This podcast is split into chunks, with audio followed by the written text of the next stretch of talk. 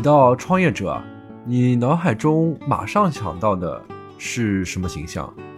呃，纳斯达克敲钟走向人生巅峰，还是把握时代脉搏，踌躇满志，运筹帷幄？这期节目啊，我们请到了 Beta Fellowship 创业者社区创始人，同时自己也是创业者的云飞。他啊，从创业者遇到了种种问题出发，去掉各种滤镜，给我们还原一个真实的、最平凡的创业者的样貌。这里是牛油果烤面包。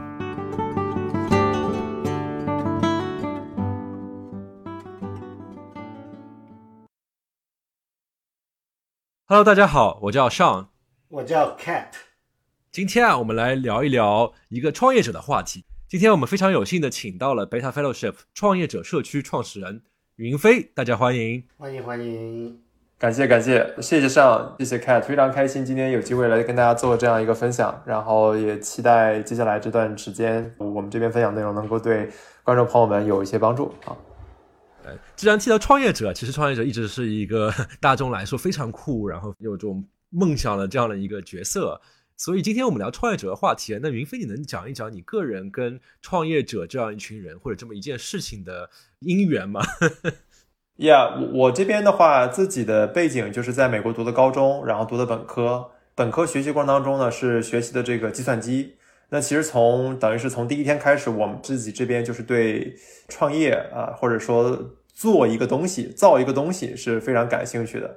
然后后来毕业之后呢，有机会在硅谷大厂有做产品经理的这个经验，就是把一个产品从零到一，包括从一到 N 啊，都有这样的一个历练的过程。然后再后来有机会呢，在真格基金呃有有机会去做这个风险投资这个角色，然后所以呢也从投资角度看了很多的公司。然后从真格基金出来之后呢，我就开始了自己的一个第一次创业，这个做了一个奶茶品牌的这个出海，就是在真格看了别人做多了之后，就开始手痒了，是吧？对，可以这么理解，可以这么理解。然后更多的是，比如说把大家的一些好的项目，它好在哪，以及包括说可能不太幸运，可能停掉了的项目，它为什么原因停了？呃，然后等等这些有了一个基本的感觉之后呢，就开始出来做这个一个奶茶出海的一个。一个项目，今天其实听众朋友们如果想搜也可以搜到，就叫 OT.co，可以更多了解，在微 e 在雅米上都有。你刚才是那个期待，你说啊，你又是读计算机的，你又是美国大厂做过，然后这个机型做完之后要搞自己的创业项目了。我以为什么造火箭啊，或者是元宇宙啊，然后你跟我说是一个奶茶出海。对对对，我也当时也想去造火箭，但后来发现自己造不了火箭，没有学到位。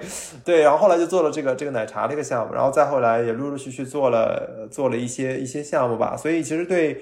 造东西或者创新创业这个事情本身是有这个一手的经验和这个体感的。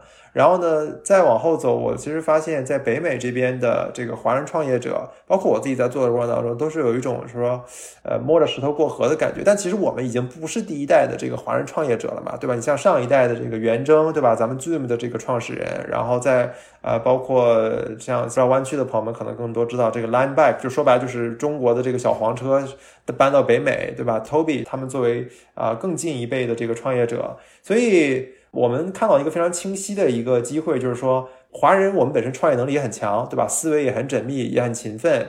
那为什么每一次一个华人创业的时候，至少我自己的感觉是，哎，好像都是在自己在摸索，自己在去学习怎么去规划业务、找市场、做团队、建团队、找投资、搭这个融资计划书等等这些事情。那我们如果说做一个社区来服务，来服务大家，尤其围绕大家的这个创业避坑。然后找队友，所谓找队友人脉，以及最后找投资人，找到合适的投资人，对吧？拿到自己的第一桶金，叫这个投资钱脉。所以围绕这三块，呃，给在北美的华人做很多的帮助。我们现在也在走到下一个阶段，开始不仅仅服务华人，而且也会服务一些在北美的亚洲人、亚裔，这个进而进入更多的这个北美的这个创业者、创新者的这个人群当中去。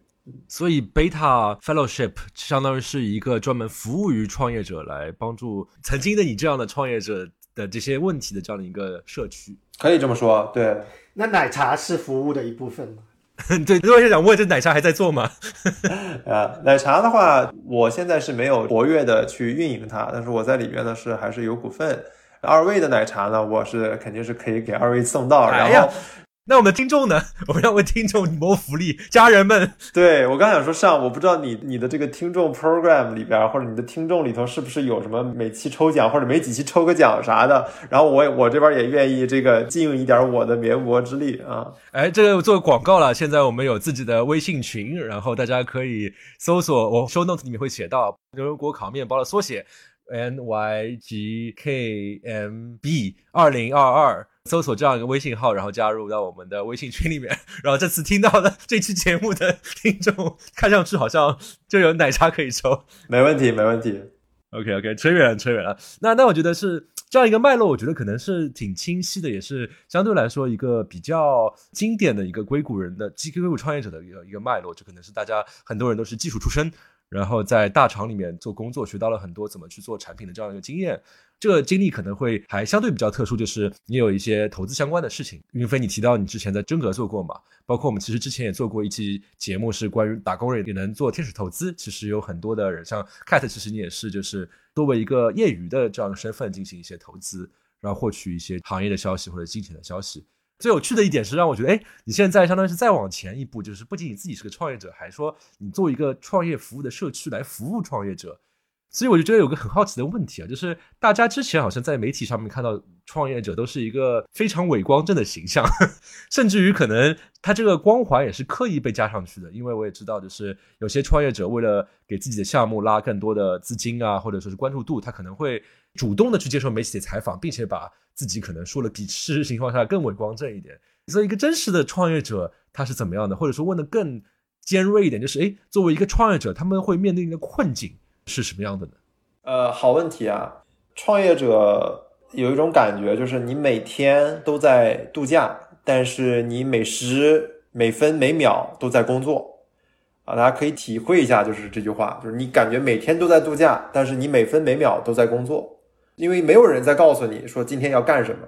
那么你就是早上起来说，哎，我今天。我要干嘛，对吧？他是一个非常，尤其是作为创始人，这个或者是 C level 这个创业者核心团队的人啊。那么同时呢，你这个早起可能是五点钟的早起，也有可能是九点钟的早起，这个完全取决于你上一周或者你上一个时间阶段你们销售情况怎么样，你还能不能发得出下一个月的工资，对不对？这是一个非常就是不稳定，尤其作为早期创业者，当你的客户量可能没有超过一百人，或者你月收入没有过几万美金的时候啊。听上去好像像是一种更高级的自由职业者，可以可以这么说，可以这么说。但自由职业者不用担心发工资吧？这个要担心发工资。对，就是这是更更更高级的部分嘛，就是要发别人工资的自由职业者。对，你自己是自由的，别人不是自由的，很很准确，很准确。这个是创业者这么一个状态，所以说，尤其是对于第一次创业的人，大家很容易就紧绷。啊，非常紧绷，然后时时刻刻掉入到这个每分每秒都在工作的这样的一个呃怪圈里头去。当项目发展好的时候，对吧？非常的兴奋。然后当项目发展可能稍微慢一点的时候呢，就容易这个垂头丧气。这都是第一次创业者一定会遇到的问题。然后包括跟团队之间说，哎呀，我们什么时候聊股份的事儿啊？咱们怎么分钱呀？一般的第一次创业者都会啊揪着这个话题不说不聊。哎，听上去你刚才说到一些第一次创业者的这个问题，我感觉可能像是一种生活模式切换的不适应，因为突然从朝九晚五的这样的一个打工人的身份，突然就变成了一个高级自由职业者，好像哎，怎么回事？情我到底要不要早上七八点钟起床？要不要挤地铁？如果没有的话，是不是会觉得很强的不安全感？我是不是没有在做正确的事情？对，一个很微微妙的一个呃时刻啊，就是当你账上的钱只够发这个月的工资的时候。或者你你下个月的工资不知道钱怎么来的时候，那么你今天晚上，比如说是这个月的第二个周的周日，对吧？你今天晚上是工作还是出去融资，对不对？那这已经到了一个周末，对不对？那你完全按照道理来讲，你应该是什么？给自己一些调整，给自己一些恢复精力的这个时间。无论你做多大的买卖，你都需要去有这个恢复精力的时间。但是你在休息的时候，你脑子里边就会有一个小人在这敲这个，在这跟你说话，就开始说，你知道吗？如果你下个月发不出工资，这会导致这个项目死了，就是因为今天晚上你没有去给这个投资人打电话，而在这躺着。这个微小的这个时刻，其实是很容易吃到很多创业者的心智，到他最后说受不了，说实在受不了了，就是最后放弃了。然后我们也也说到，就是很多创业失败，它不是因为你账上没钱失败了，也不是因为说你尝试了好久找不到客户失败了，也不是因为说创业者撕逼，两个创始人之间撕逼导致这个项目崩了，是不是的？而是以你创业者最后的战斗意志的消退，你觉得这个事儿我放弃了，哎，这个时候这个项目是真正意义上的叫死掉了。只要不放弃，都还是有机会的。呃，关于撕逼啊，这个我们要再做一下广告，大家可以听一下我们之前刘小笑律师做的一期股权分配的这样的一期节目，然后他就讲到了很多创业者撕逼的例子。我觉得关键词就是，但凡你开始股权分配一半一半分的时候，撕逼就是就感觉是可以在旁边嗑瓜子，一定会导致的。啊，非常同意，非常同意，一半一半这个事情是呃我们坚决反对的，就是基本上两块吧。如果有人这么干，我们反对；然后有人这么干，我们不投。为什么呢？因为你在资本主义市场下的，或者说这个所谓自由经济也好啊，whatever，就是无论你怎么叫这个东西，它的核心的逻辑还是你的权责是统一的，就说你的权利越大，你责任越大。然后呢，当你这个事儿是所有人的责任的时候，或者是两个人所谓均摊责任的时候，那就这个事儿就没有重心，对吧？没有牵引，你没有牵引就没有方向，没有方向就不会出现实质性的进展，你这个项目就是在原地打转。有点就是南辕北辙这个感觉，所以这个是为什么我们自己本身也极力反对。对具体的例子，大家可以听那期节目啊，真的是太多非常精彩的撕逼故事。所以刚才你提到的，就是相当于是这样的一个生活状态、生活节奏的一个巨大的变化，特别是对于第一次创业者来说，本来其实每周是七天里面两天休息，其实也是一个主要是围绕打工人所设计出来的这样的一个节奏感。包括我觉得刚才那个例子非常形象，就是我可以想象，就是这样一个创业者躺在床上。一边想睡觉，他脑子那个小人还在说：“睡你妈逼，起来融钱。”没错，还是很很特别的一段一段体验吧。但是你后来，如果你第二次、第三次创业，尤其是如果你把第一个项目，比如说我不说多了，做到几千万美金的估值啊，公司的估值，对吧？那你把公司最后可能出手卖掉，那你大概知道这个游戏是怎么玩的了。就你大概知道什么时候该雇人，什么时候该融钱，什么时候该做产品，然后这个。等等一系列的这个节奏上的掌握，你会更游刃有余一些，心中可能不是非常的慌啊。就是一个经验丰富老道的创业者，就是他该躺的时候可以安心的躺下，两耳不说天下事。当然该卷的时候就卷了，比谁都都狠，是吧？对，就是这个松弛的这个状态还是一定要有的。呃，但是该同时该亢奋、该往前冲的时候的这个能量，同时也要有。所以这个事儿。听众小伙伴们，大家可以体会这个事儿啊？怎么体会呢？就是说，大家可以最简单的方式，把自己说话的这个呃或者开会的这个声音录下来。你会发现在你比较累的这一周的时候，你开会的时候，如我不知道，如果大家是做管理这一种的啊，或者领导这个，你会发现你会很容易急啊，或者说你想表达的就比较冲，就整个就是说底下的这个 undertone，或者底下的这个。潜台词就是说，我已经都说的这么明白了，为什么你们还听不懂？这个就是基本上啊，作为领导或者做 manager 没有足够好的休息，就会导导致一个这种情况。这个时候需要做的一些松弛的东西，说减少说话的量，但是提高每一个字儿和每一个句子它里边所蕴含的你想表达的那个意思的精准度，然后反复去重复这个句子就可以了。因为基本上人说一遍话，对方是只能差不多 get 你百分之六十的意思。这感觉就是换一个词吧，互联网热词就戾气。如果你觉得你太紧了的话，戾气就很重。然后感觉大家国内现在特别都戾气特别重，说明大家都工作太辛苦了，太卷，太卷。对，哎，那除了刚才我觉得节奏就是很好的一个点，包括我在想，那那个我觉得不建议听众尝试，听过就算过了。我觉得是可以尝试一下，比如说你跟你的老板说，哎，这个月我要尝试一种体会创业者心情的工作方式。就是 自己调整节奏，比如说有几周我七天全在工作，但有几周我可能就是基本上都在躺，然后我感受一下。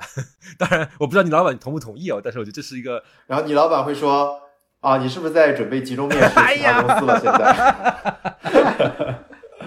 对，但是我觉得反正，因为我们一百零七期就是请了一个嘉宾布朗主任郭凡，他提到了一段时间他是辞职了之后自己一个人在那边做事情。其实我觉得这个把控节奏感的这件事情，其实跟创业者还挺像的。我就是唯一的区别，就在于创业者还是有这么多的责任在身上，项目要会死掉这样。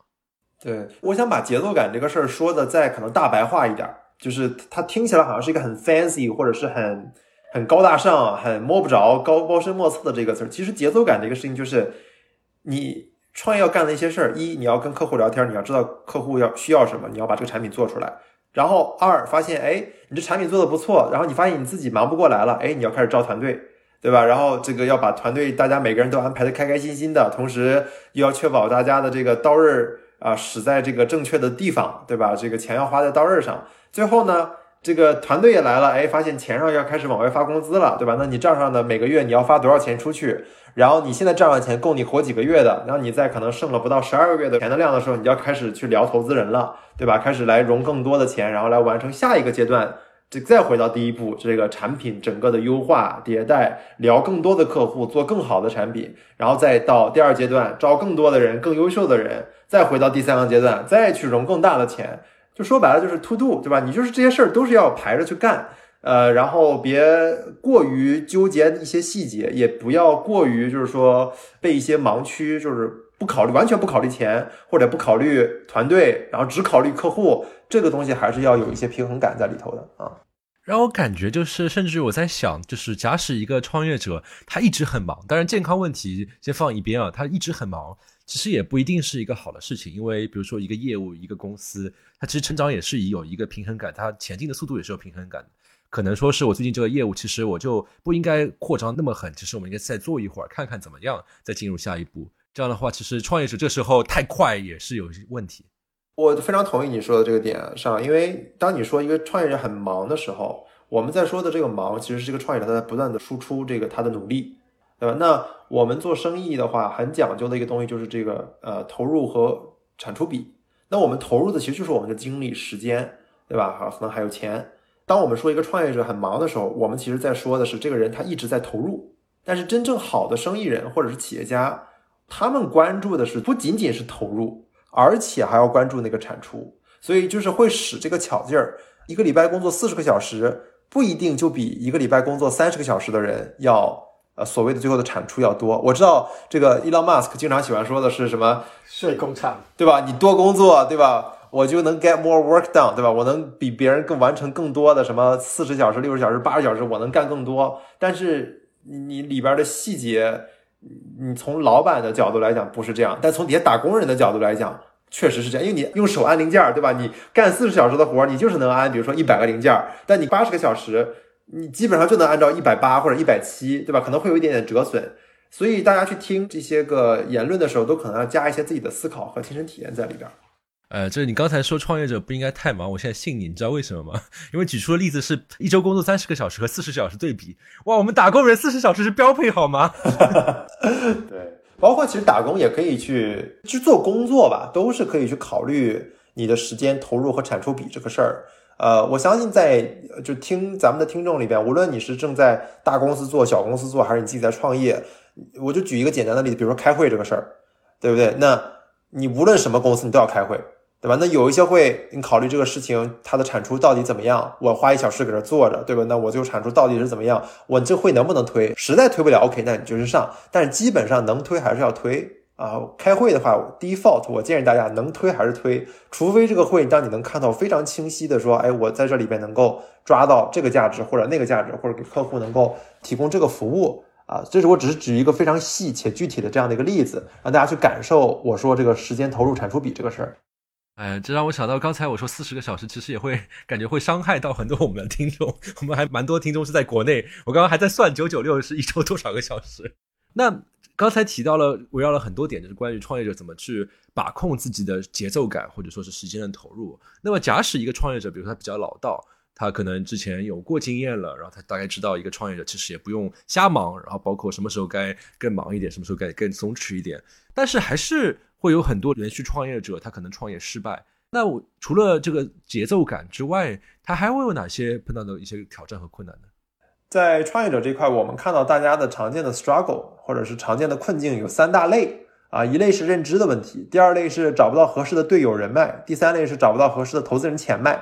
对，那我们先说第一类，就是也是最常见的一类，就是这个认知的问题。其实我我这里举个例子，就是你你如果去一些城市，比如说三四线的城市啊，就是它的信息可能并没有那么的像，比如说一线城市那么的发达，对吧？你可能你问他说，比如说你去问一个四线城市正在做生意的生意人，你问他说：“你知道 VC 吗？你知道风险投资吗？对吧？”大部分人他是不知道的，但是他知道贷款。但是呢，这些人是不够聪明吗？其实不是的，不缺乏聪明人，不缺乏精明的人，不缺乏勤奋的人，但是他们不知道 VC 这个事情，这个就是认知上的差别。那么我回到是说创业者这个事儿，创业者里边认知差距的这个在于哪儿呢？比如说，呃，你像最近这个 AIGC 火了，对吧？就是这个人工智能自动给你产生内容，哎，突然火起来了。就是人人工智能给你画画或者帮你写文章这个技术，我们朋友圈都刷屏了。没错，没错。那你看这个时候，如果你作为一个创业者，你看，哎，这个这个领域火，我要进来，其实已经就晚了，因为已经跑出非常清晰的龙头出来，并且这里面的泡沫已经开始出现了。对吧？那你作为一个创业者，尤其初次创业者的人，他对这事情是没有认知的。你比如说，你现在一个大学生，大四或者大三，对吧？或者是你现在刚工作一两年，准备考上出来搞个项目，哎，你一听，哎，AIGC，对吧？最近文章到处都是，然后这什么这个峰会都在聊这个内容，这一定是一个非常好的创业方向，嘣就被卷入了这个泡沫当中。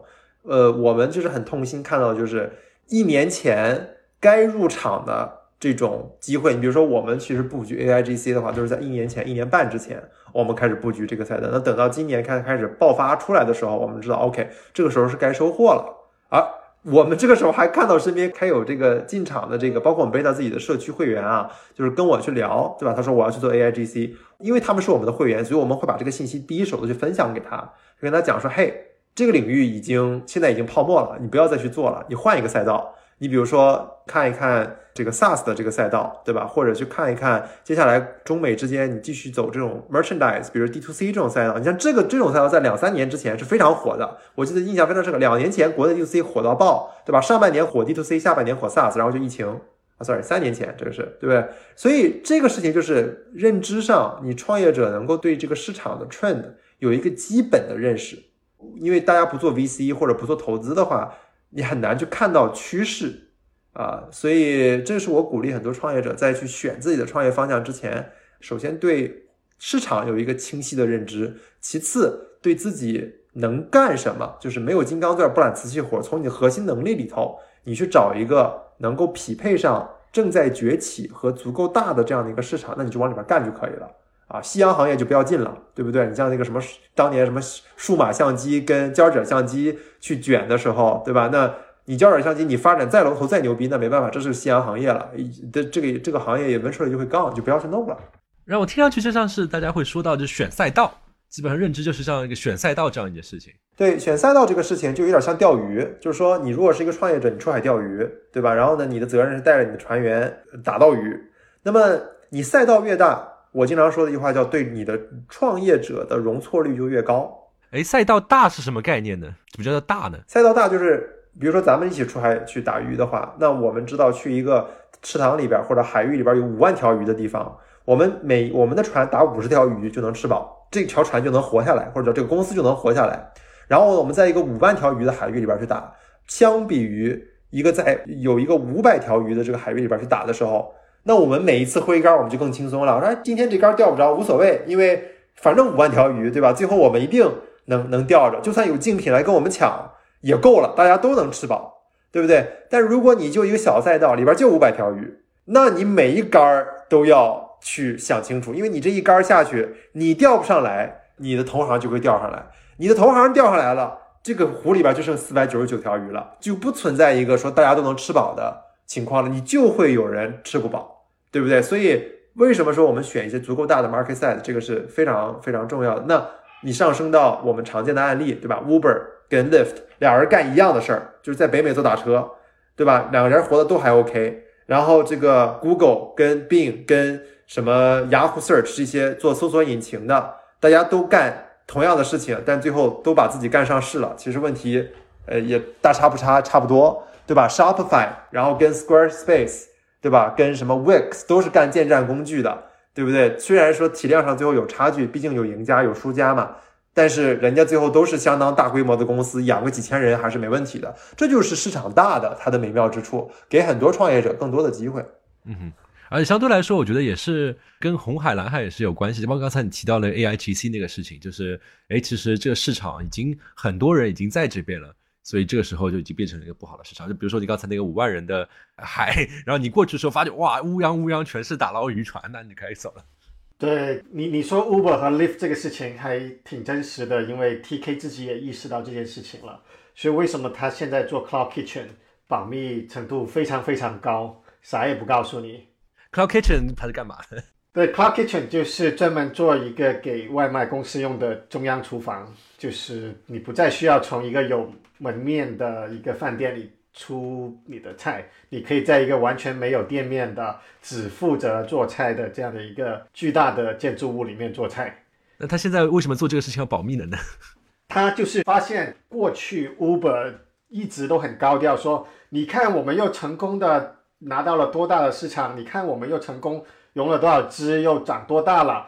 他觉得这个造势的过程不仅仅是帮了他自己造势，同时还帮 Lyft 造势，使得 Lyft 也可以跑去跟投资人说：“那你看，根据 Uber 公开的信息来说，他已经做的这么大了，所以你信不信我们跟着做，其实也有很大的潜力。”然后呢，就导致俺也一样，对 Leaf 很好的能够融得到钱，所以呢，他这次就学精了，就是我啥也不告诉你，我去哪个国家做做什么，做的有多大，这全部都非常非常的保密。我就不希望有人来说，你看人家 Cloud Kitchen 已经做成这样子了，你也投点钱给我吧，我做个差不多的，也能做出来差不多的结果，这就不想再让这件事情发生。有一个老人的智慧啊，叫闷声发大财。对，其实这个也跟他这个发展有关系，因为他当年干呃 Uber 的时候，就是 nobody knows 谁是 Travis，对吧？没有人知道这个 Travis 是他是一个没有被证明过的创业者。他那个时候的首要的任务就是极力去证明自己，去无限增大自己最后能成功的可能性。那么他在这个大肆 PR 的过程当中，就会抓到很多投资人，对吧？抓到一些对他感兴趣的人。那当然了，他的这个要付的代价和风险就是。帮自己的同行融资上可能更轻松了一些。那后来这个 Travis 出来之后，他有了自己的积累了，对吧？他知道他可以直接给谁打电话，直接给谁发短信去融这个资。那它整个这个效率上跟状态上，它肯定是策略上也会有一些这个调整。但我 overall 我是非常同意这个 Cat 说的这个点，就是啊，包括上也提到了，就是闷声发大财这个智慧还是非常非常 make sense 的。那除了选一个好的鱼塘之外，那创业者，你刚才提到三点嘛，第二点是人脉，那么可以展开讲一讲人脉到底具体蕴含哪些的问题吗？这个人脉我具体讲的就是队友人脉，就是找到，比如说我们再回到钓鱼这个例子，对吧？我们一起一起出海，那就是你的这个船上的队友，对吧？你信不信得过这个队友？比如说你费了半天劲把鱼捞上来了，然后你跟着队友说，嘿。帮我把这鱼这个留好啊，然后放上冰，对吧？别那个别让对吧到手的鱼再跑了，对不对？那你在这个做生意的角度里边，就是你好不容易把客户弄进来了，然后你跟这个团队说，把这个客户后续服务要做好，对吧？然后不要这个砸了盘子啊。那整个这个端到端的流程，你的队友的用心的程度，这都是非常重要的。那你这是好的时候，对不对？你刚才说到队友的时候，我发觉我内心好阴暗。我想到第一个例子就是你把鱼缸捞好之后，队友说：“哈，再见，把你丢下去了。”然后你像这种在这个说不好的时候，你打不到鱼的时候，当你的队友你们之间的可能共同信仰和这个共同价值观不够贴合的时候，那就会出现队友跳船不干了，对吧？然后剩你自己一个人了，对吧？那你自己一个人你完全服务不了这些客户，那你马上要找新队友。所以说。尤其是在早期的时候，你如果说对外客户都没有找的非常明确，还没有找到所谓的 product market fit，对吧？就开始去被这些组织上的事情牵扰心思的话，那基本上这事儿没法干了，后勤都乱套了，前面更不用想了。嗯，哎，刚才你提到找到好的人，我觉得像我们在大公司里面，其实很多时候没有这样的一个困扰，因为招聘这也不是。我们自己去处理的嘛，相对来说，通过公司统一的这样一个渠道招到的人，差不多都大差不差吧。那创业者如何能够找到这样你说的好的这样的一个船员呢？或者他他面临的挑战和大公司会有什么区别？首先，你 co-founder 里头，你最最最最最最重要的是找到一个和你一条心的人，就是说你们的技能上 OK，你如果稍微差一点，或者是互补度并没有说那么那么的完美，这个都没问题，都是大家可以成长出来的。但是在心上，因为创业是一个你会尝试一百次错九十九次的这么一个 journey，这么一个旅程，对吧？那在心上，你们你们一定会受挫折，这个是已经是一个已知了。那在这个已知的情况之下，你如何找到一个持续支持你，或者你持续支持你们俩相互支持的这样的一个队友，从而导致你们彼此的战斗意志都不消退，从而能够提升你们整体项目的成功率。这个是最最最关键的。要有爱，就相互的这个支持跟信任是非常关键的。这个是创业者找联创，我们这边看到的很多成功的项目也好，或者是最后不幸失败的项目也好，最后归根结底都在这个点上。这个不好的项目或者说失败的项目，俩创业者俩撕逼，导致项目脏逼了，就项目成僵尸了，对吧？项目不错的都是很好的事儿，但是因为俩人团队不合，导致出现一些，就很不幸。所以这个是最首要的一个因素。那次要的呢？次要的就是你们技能的互补，比如说搞商业的跟搞技术的啊，这是最最经典的这样的这些命题了，对吧？你会卖东西的跟会做东西的啊配一起。就是缺一个程序员是吧？呃，可以这么讲，对这个事情是是很重。当然了，你缺一个程序员，同时你要说，你如果能在没有程序员的情况下搞定客户拿到钱，这个是 by the way 啊，所有的在听的程序员朋友们，你们在这找靠谱的商业这个合伙人的时候，你要看他有没有就是在没有程序员的情况之下，能够靠嘴拿下客户的第一单，这个是找所谓商业合伙人的一个很重要的一个一个评判标准。啊哇！刚才你说那个标准哇，真的是好犀利啊！大家可以拿个小本本记下来啊，就是以后找商业的伙伴。我同时在想的是，那个商业伙伴找靠谱程序员，如果用一个测试，它会是什么东西？嗯，就是你的这个技术人员能不能在比如说两周之内，对吧？做一个东西出来之后，你拿着它能够能够不叫瞬间吧，能够更快速的拿到更多的单子，或者是客户对你的这个。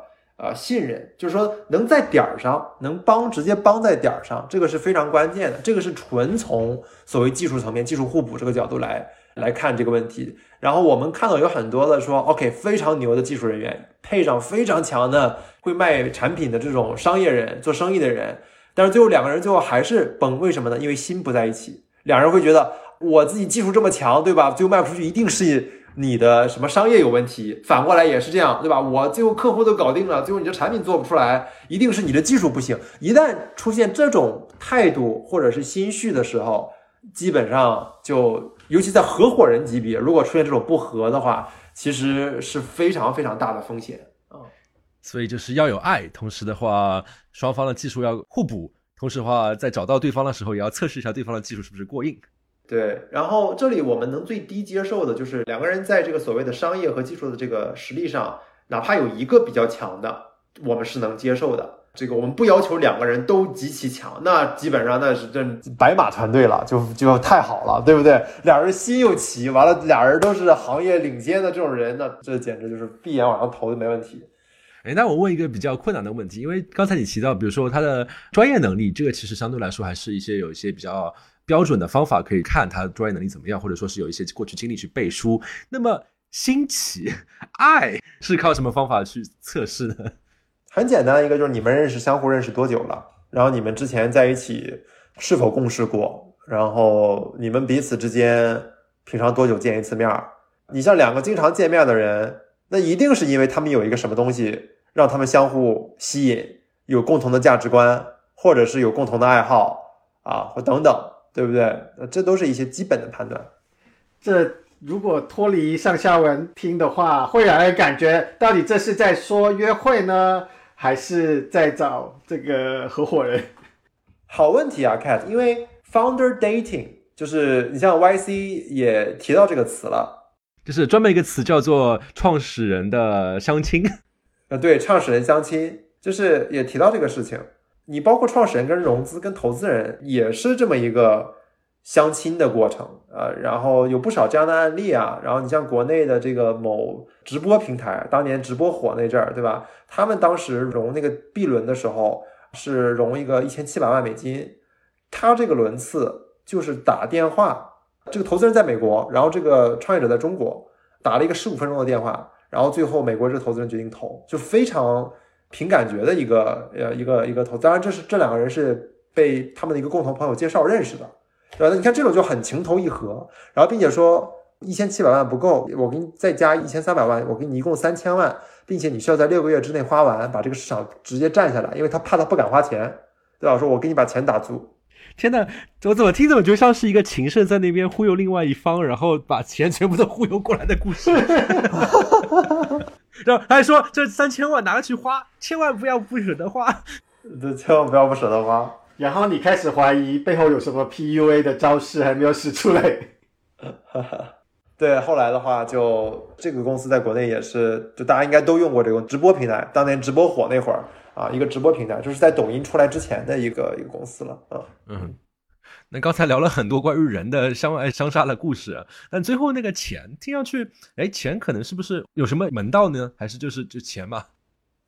这个钱脉这个事情，就是你作为创业者，你其实有三个人你要去服务，一个是你的客户。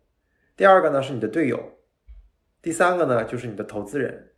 那么投资这个事情，它归根结底目的还是为了帮你涨业务，就帮你把业务做得更好。那么你在找钱的时候呢，有在环境不好的时候不要挑，就有人愿意给你钱，你就拿着钱去招人去做业务，哪怕这个钱所谓我们叫不是非常聪明的钱给到你，就是说他没有办法给你什么额外的客户服务。也没有办法给你介绍什么新的单子，也没有办法帮你招人，他就是能给你钱，他就是钱和钱而已。对，就是钱而已，对不对？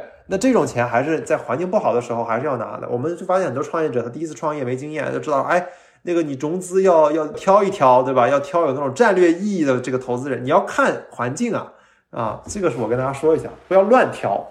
这我觉得我们跳步了一下，因为对于大部分的打工人来说，钱不就是钱吗？你还跟我说钱而已是什么意思？那么能跟大家简单介绍一下什么叫做好钱吗？你比如说你做一个软件软件服务，比如说你帮什么宠物店做他们的店主的整个客户的这个服务，包括从收款到客户管理等等，这个比如说你做这么一套软件出来，对吧？那么你的一般的钱或者说纯粹的钱，就是你家人朋友身边的。这个可能有钱一点的人，对吧？说，哎，我投你这个项目，对吧？那他们给你带来的也没办法再帮你带来啥，对吧？除了给你这个钱，也没有办法说帮你招到比你更厉害的人，也没有办法给你介绍新的什么宠物店来做你的客户。这是一个宇宙，对吧？那如果平行宇宙里头有另外一个情况，你同时融这个资，同时你干这个业务，对吧？然后呢，你跟北美的一家巨大的这个宠物集团去合作，然后宠物集团说我要投你。哪怕我给你的钱稍微少一点，给的占的股份稍微多一点，但是我可以帮你介绍北美三百家宠物店，他们瞬间就是你客户。那这种就是相对更聪明，或者说更有战略意义的钱，因为它能够帮你的业务有实质性的增长。你让我想到，其实钱这个东西更像是一种你把谁拉上贼船的那种感觉。比如说，你把你的亲戚好友他们钱收出来，就是你把他们拉到贼船，他们其实他们上了你的贼船，好像什么事情也是不能做。但是，比如说刚才你提到那种北美的这种超大的宠物店，你把它拉上贼船之后，那他做的事情可就很多了。没错，反过来，其实从出资的人的角度来讲，或者投资的人角度来讲，他们也是想去上一些跑得更快的船。所以，我如果这么跟大家去比喻的话，与其是说上这个船，而不如说投资人有自己的船，他可能是个大航母，然后呢，项目方是有自己的小船，它快艇在往前冲。那航母它的特点是什么呢？相对来讲，它希望跑得更快一些。它希望在一个新的趋势或者新的这个小快艇船队出现之前，它能够扔一个钩子，勾到这个这个小快艇上啊，对吧？让这个小快艇往前冲的时候能够带一带自己，对不对？那每一个投资人他都是担心去错过那个跑得极快极猛。啊，极往前的这样的小快艇的，因为他自己如果想到下一个级别，他是需要这些项目方，甚至是卓越的项目方来成就他们的，所以投资人也很也很焦虑。对我之前跟投资人也聊，就是朋友嘛聊过，他就觉得好像就是每时每刻都在错过些什么。但是像你刚才说的，聪明的钱，回到航母这个例子的话，就是哎，比如说你让这个航母勾，它会给你运送食物啊，会给你一些什么技术支持啊。比如说有些航母可能就是真的是什么都不能给你，或者是有些有些航母就是比如说会给你很多柴油，但你发觉你的小艇是烧的是汽油，那也白搭。没错，没错，就是这个意思。嗯哼，哎，那刚才提到了知识方面的一些挑战，然后人上面的一些挑战，还有钱脉上的一些挑战。那么我接下去一个问题就是。挑战这么多，那有什么办法呢？因为毕竟个人是有限的嘛。那你说我知识有局限性，那怎么办呢？我要多读书嘛，或者说是人我找不到，那怎么办？在街上晃嘛。因为这一点，我其实我觉得我们可以讨论一下。因为像像我是在大公司里面工作嘛，像 Cat 是在中型企业的工作嘛，包括云飞你是在创业者这边活动比较多，我们可以聊一聊，就是哎，挑战在这边，那么。有什么方法可以帮助到个人吗？比如说，我说知识，比如说大公司的话，它会有很多内部的一些资料啊、wiki 啊，包括会有讲座啊，经常会有人会来给做一些呃演讲啊这些东西。拿这做类比吧，比如说，那这样的话，创业者有什么东西？其实，创业者你想认识谁，你都可以上领英，直接上去找，对吧？你想认识谁，你可以直接去。那创业者可能跟在大公司里面做的这个人的一个区别在于，是你创业者你会削尖了脑袋去找那个跟你直接相关，并且短期能够直接帮你产生帮助的这样的这样的人，就是高度的 short term driven tactical。我指的是大多数创业者啊，你如果是含着金勺子出来的创业者，就是你压根不需要考虑钱，对吧？后面投资人追着你。然后你已经是什么巨老级的创业者，那那 OK，that's different story。你可以在那坐着想未来，没问题。是他们的困境就是无敌是多么寂寞，是吧？这就是 TK 的问题了。啊，对，这真的是。那普通创业者会会怎么样呢？就这里的关键就是你作为一个普通创业者，你要去 hustle。我经常看到我们身边的啊，比如说做 AIGC，就是对 AI 这个研究的，然后他自己人在人不在美国。啊，然后呢，中国人啊，人不在美国，然后呢，他就在自己的这个城市，然后不断的去研究 A I G C 这个方向，然后一一直在写文章，一直在做播客，然后就是说有过自己的思考啊，然后就觉得说，哎，这个 A I G C 它是一个朝阳行业，然后同时呢，我自己又是比如说学技术的，然后我就这个这个方向非常适合我啊，我就想研究这个事儿啊，一头扎进去，然后呢，慢慢就会形成行业里边大家对它的一个共同的认识。那他怎么去更进一步的去建立自己的行业领袖位置呢？哎，跟这个行业里面在做的一些领跑者啊，或者是投资人开始进行交流。那这个类比较大公司里边，就是所谓有公司的内部资源可以给你啊。那这里这种看似很多很丰厚的资源，跟你的相关性以及对你短期的直接的帮助的那个程度究竟有多大啊？这个事情是大家可以去考虑。虽然很容易拿到。这个就是它两个因素之间的相互权衡了。你很容易拿到，但是这东西不一定直接对你短期的帮助程度非常大。对于创业者来讲，你什么都没有，但是这个时候你同时又有了自由，就是你可以去找那个对你下一步相关性最大的那个人，或者去试，去给人家去发 cold email，去给人家就是冷邮件嘛，对吧？发冷邮件，然后去参加活动啊。但是你这种费力。拿到的这些所谓的资源，或者是关系，或者是认知，都是对你短期有直接帮助的。或者，我想我在想另外一个点，就是因为大公司就算是他大公司，但其实他的人还是有限的。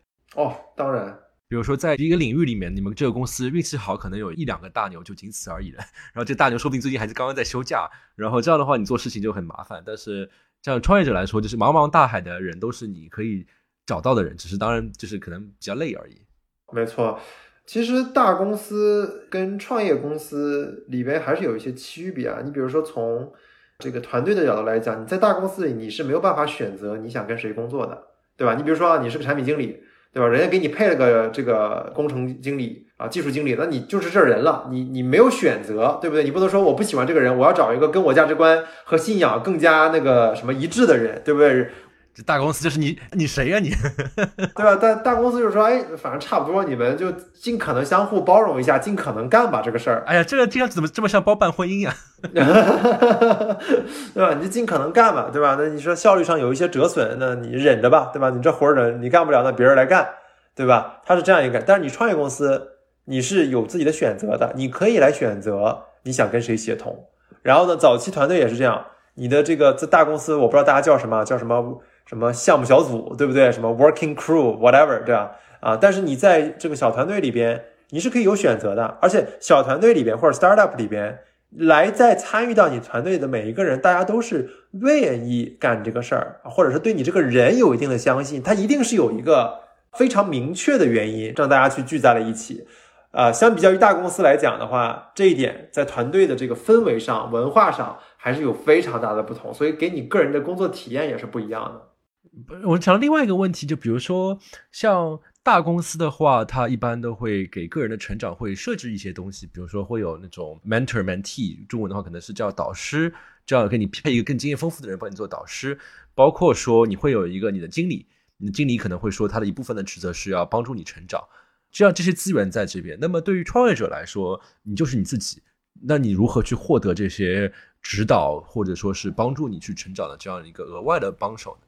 这个其实刚才跟我刚才的回答在原则上是一致的，就是说啊，茫茫人海，对，你可以组建自己的导师委员会。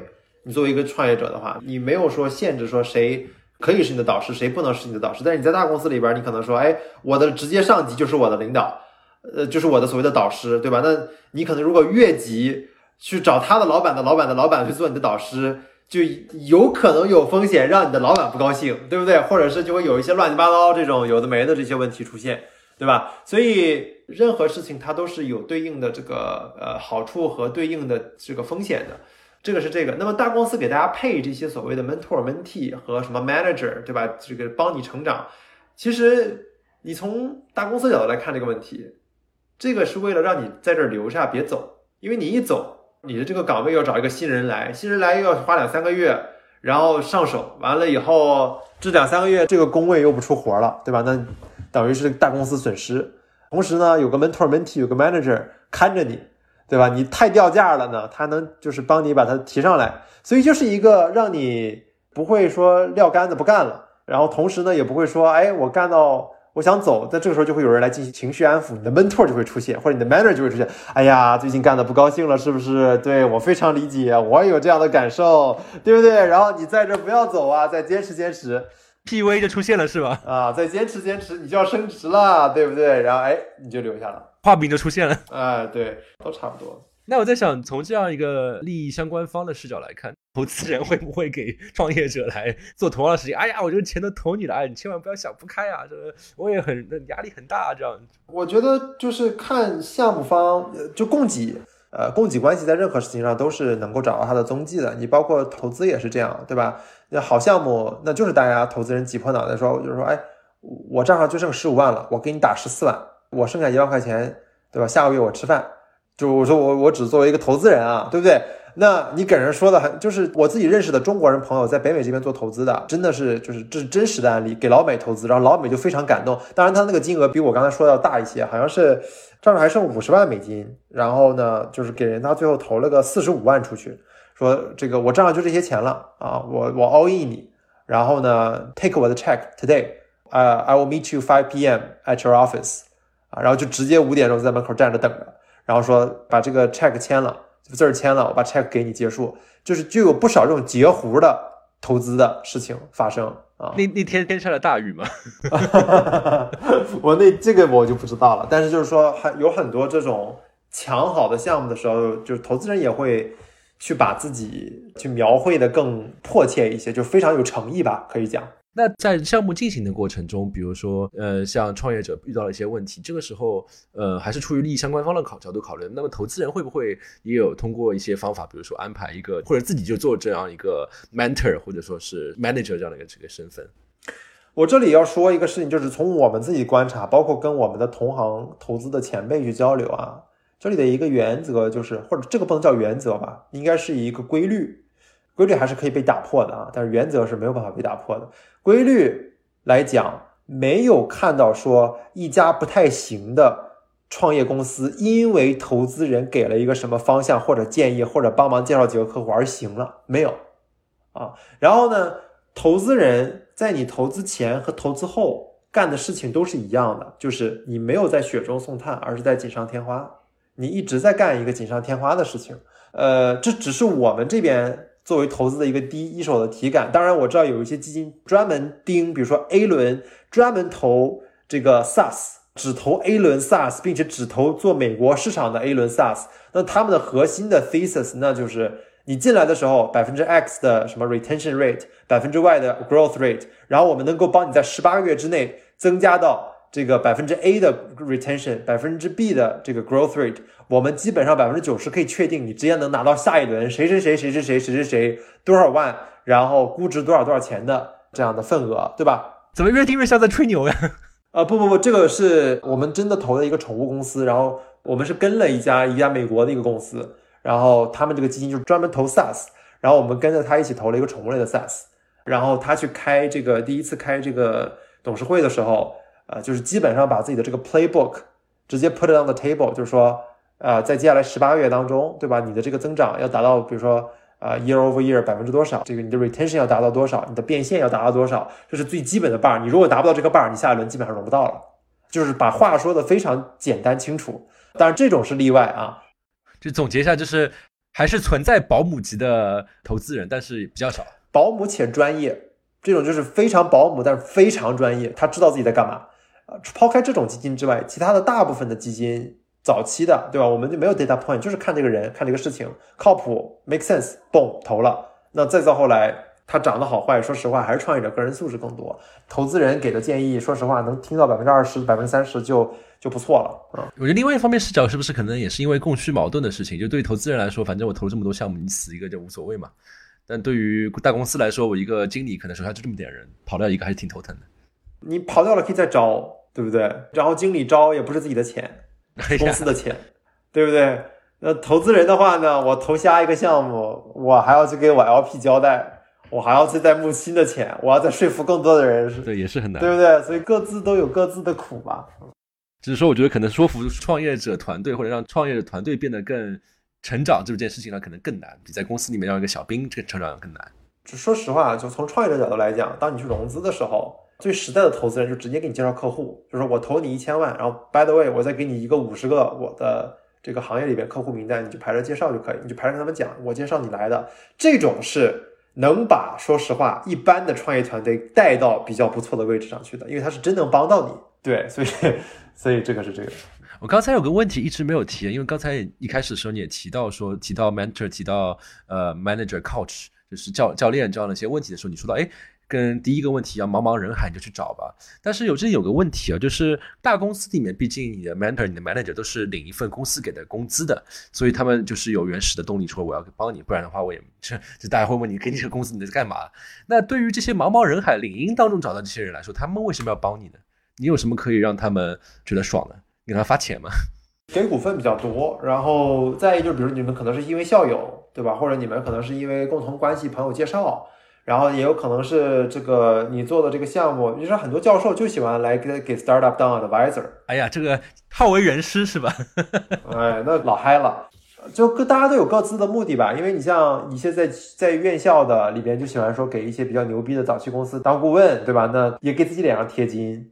对吧？然后呢，有你 reach 一些早期投资人，他们想关注你，为什么？你项目够好，你人够牛逼，可能他们今天不投你，不代表他以后不投你，因为他自己有找项目的压力，对吧？所以这整个这个这个圈子里面，大家都有自己的供需的关系。你只要去 reach out 的时候，就你比较清楚，就是说这人的供需是什么。你像你如果找一个在大厂里边比较牛逼的，然后在你这个行业里边做的人，那他有可能觉得说，哎，你做这事儿不错，有一定的这个客户了，对吧？你也能会融个资，那我干脆在你这儿干个 VP。啊，也也挺嗨的，挺舒服的，对吧？就对不对啊？所以这个东西都是相互的吧。就再不济，再不济，说我可以说我给这个公司做 advisor，那我这个逼格可高了。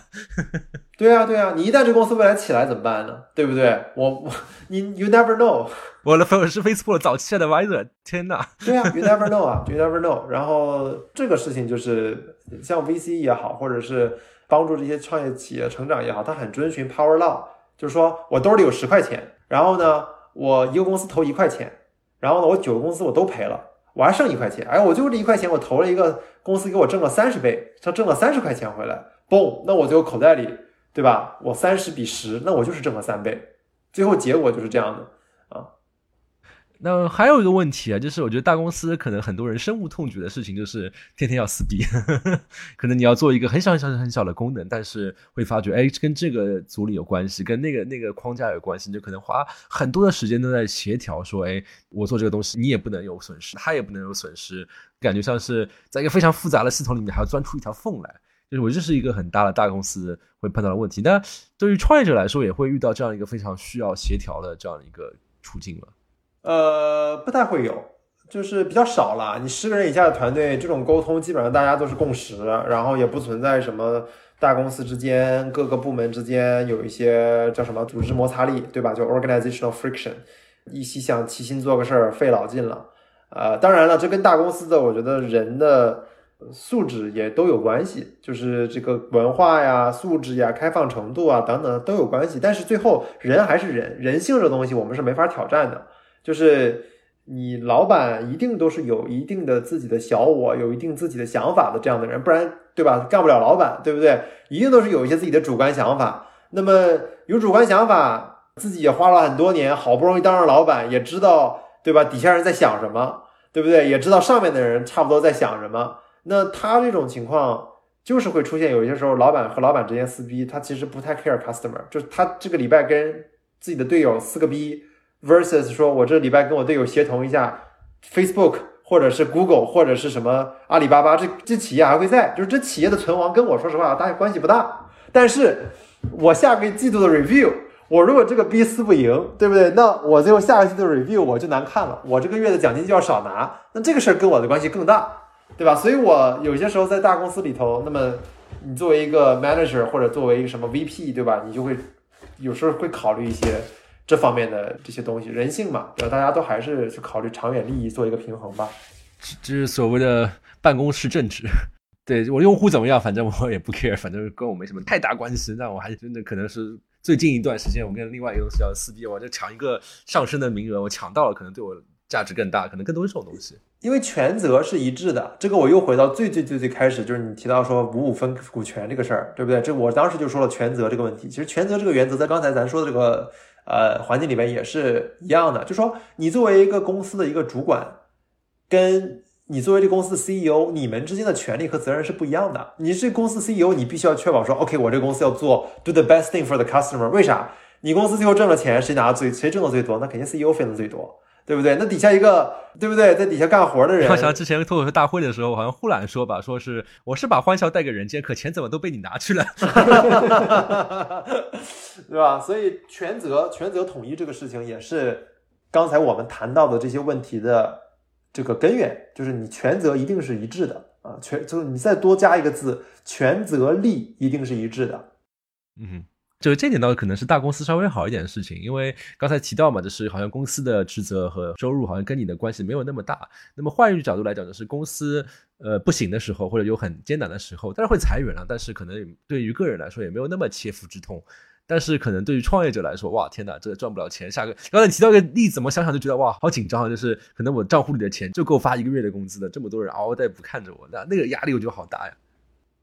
对，但但基本来讲，就是我刚举那个压力，这个是有点 dramatic，就是有点戏剧化啊。但基本上来讲，这个你创业者可能账上剩了不到三个月钱的时候，呃，大部分人，我我我们的个人建议就是可以选择解散了，对吧？给大家。或者两个月前的可以可以，我还以为你说什么有什么灵丹妙药可以救回来，没有没有没有，因为我们给大家建议一般是十，如果你账上钱不够十二个月的运营的话，你就要开始融资了。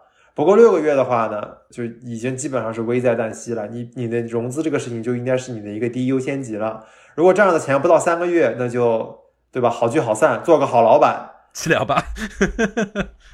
做个好老板，把欠的钱都还了，把该发的钱都发下去，然后呢？从头再来，你自己可以不放弃，但是这些程序上的东西，呃，我们是强烈建议大家还是做到位。因为说实话，我知道做老板、做创业者很难，呃，同时呢，愿意跟着老板早期来做做队友的人，其实大家也都不容易，所以大家都多一个相互体谅、相互理解吧。就让我感觉像是一个病人突然急救，说他还剩下多少血，比如可能百分之五十的血，那那我们救一下吧；百分之三十的血，那那通知家属吧。对。嗯，刚才我们聊到了这么多大公司和包括创业者特别的那些一些挑战啊，包括大公司和小公司的一些对比啊。最后，我想问一个相对来说比较温柔的问题吧，就是你所看到的创业者，他们那些成功的那些人，他能够战胜刚才我们聊到这么多的挑战的人，他一般都会有一个什么样的特点？他们个人的特点是不轻易放弃，就是你会发现这个人，你跟他交流完之后，就这个人他首先是一个不会放弃的人。同时加上他又聪明或者是勤奋的才智，有很多聪明人是非常容易放弃的，因为他太聪明了，干这个都是干干干，然后想了想，觉得说嗯这个事儿应该没啥没啥前景，就不干放弃了。但其实很多事情是你在做的过程当中有更多的发掘、更多的思考，然后越做越深，越做越深。我们有句话叫“小富靠勤”，对吧？然后呢，这个大富靠命。那回答你的问题的第二趴就是说，个人是非常坚韧的那种人。然后另外一种这种人还有个特点是什么呢？这跟他个人没啥关系啊，就是非常幸运。我为什么要说这个事儿？就大家听起来可能这个不是非常 actionable，就是好像说，哎，OK，那幸运好像也没啥用。那大家就要看一些创业者或者一些投资人去分享的时候，就说他到底是因为幸运而干成了他今天干的这个事儿啊，还是说他确实是通过自己的这个一些个努力，或者是坚韧不拔？这个当然肯定是二者都有，对不对？因为天时地利人和才能干这个事儿。但是我的意思是，他肯定有一个侧重。啊，有一些人是被完全被大时代给带上了这个一个新的高度啊，那有一些人是兢兢业业在做，没有放弃，也有生意做的也不错，但是性格非常的坚韧。大家可以去观察所有牛逼的企业家或者包括投资人，都是那种就是极端不容易放弃的人。哎，但我刚才在想这问题的两面嘛。我刚才说成功创业者的特点，我还想就是创业者的臭毛病嘛。那听上去好像刚才说到这一点，他的臭毛病就可能他这个人就特别固执，是就容易变得怎么讲？那英英文词叫 self-absorbed，right？就是过于沉浸于自己的那个想法和世界里头去。然后呃，再有一些比较夸张的，我不知道大家看没看那个那个剧对吧？Bad Blood 或者 Theranos，就是硅谷女乔布斯那个那个案例。对吧？他最近不是那个刑被判了嘛？最后，所以这个事儿就出来了，对吧？那当你过于去执着于自己的那个信念和愿景的时候，你会不免会发生一些夸大，会发生一些自我感动。呃，对，自我感动。但更重要的是这个这个夸张啊，甚至会出现虚构，再极端就会就会到欺骗。呃，你像国内这种企业家，我们也见过不少，对吧？这个后来跑到别的地方去了，对吧？名字我就不说了。啊，然后大家可以自己想一想，对不对？不，本播客不负责任啊，什么都没说啊，对不对？我们什么也不说哈，但对吧？这是，然后你再比如说有一些想做大事的，你像你比如说伊朗马斯克这种，对吧？他今天做的事儿，OK，so far so good。但你说他当时那火账上的钱最后够只够发最后一颗火箭的时候，他如果那颗火箭挂了的时候，那你说伊朗马斯克是个神人还是个骗子，对吧？这个东西就是。大家自己去做评判了。对，包括运气的话，让我想到之前我看到一个关于讲投资的一句很有趣的话，他就说：你看那些投资成功的人，但是你要意识到一件事情，就是就算抛骰子，他也会有一个冠军。就茫茫人海，总会会有个人一直抛到六，他只是纯粹的运气哈。没错，没错。那刚才提到了坚韧，它是一点，所以只要坚韧就好了吗？还是说还有一些其他的东西？坚韧是 foundation，一定要坚韧，这是基础。你很坚持的在说坚韧。没错，因为太重要了，所以我反复说，要用 resilience 这个词儿。这个，然后在在这个基础之上，呃，再往上一层是学习能力，因为不断在有新的行业出来，然后不断在有新的信息出来。我指的学习能力不是你能考 A 加，不是你说你考试打满分，不是这个，而是就是说你每当一个新的行业出来或者一个新的技术出现的时候，你第一去问自己说，哎，这个新技术对我来讲意味着什么？对我来讲，它能碰到哪些新的产品的可能性，能够服务哪些之前服务不到的客户？啊，这个是。你可以管它叫学习能力，或者叫认知，或者叫思维能力，就是你对这个事情的敏感度啊，你对这个事情思考度有多多，是这个事儿，有点像举一反三的那种能力，可以这么理解。嗯，就是一个吸纳信息，然后在自己大脑里做一个这个整合总结的这么一个一个过程，全是内化的一个过程。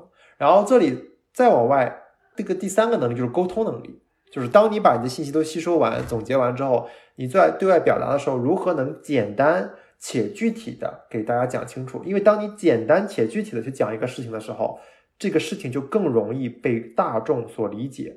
当这个事情被大众所理解的时候，它就更容易被大众所传播。当它更容易被大众所传播的时候，你这个事儿它的真正的效能才能更有可能成规模的发挥出来。也就会有更多的所谓客户来吸引你买你的东西，会有更多的团队吸引你来加入你的人，帮你干这个事儿，会有更多的投资人吸引你来给你钱，啊，你像伊 m 马斯这个事儿他就干的很不错。你问他，哎，你要干这什么这些东西，你的你的 mission 是啥？Well，我们就是想把人送到火星上，简单且具体，对不对？